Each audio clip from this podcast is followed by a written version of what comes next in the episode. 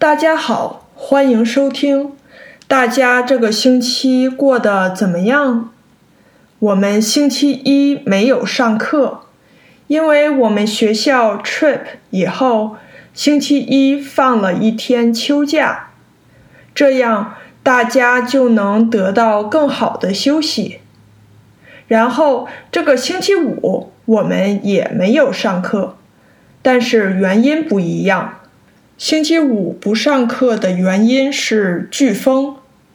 其实这么说也不太准确，因为到我们这儿的时候，飓风已经变成了热带风暴。星期四的时候，我们这儿发布了热带风暴警告，说星期五热带风暴会来，届时会有大风和暴雨。局部地区会有洪涝。出于安全考虑，我们学校跟本地区其他学校一样，在周五都停课了。很多商店在星期五也关门停业了，比如 Target，星期五就没有开门。在星期四整晚和星期五一天的狂风暴雨后。到星期六的时候，就又阳光灿烂了，所以感觉这次飓风对我们没有什么大影响。不过看新闻上说，Florida 受灾蛮严重的，在这里希望他们能早日恢复正常的生活。那星期五的这一天，我都做了什么呢？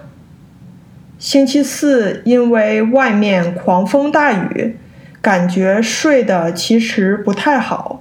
星期五九点多才起床，然后我就做了咖啡，吃了早饭，开始一天的工作。周五的一天正好给了我时间去好好的写我学生的推荐信。写推荐信很费时间，而且好像我花的时间要比别的老师花的时间多。不管怎么样，我希望我的推荐信能帮助大学招生官更好地了解我的学生，他们真的都是非常棒的学生。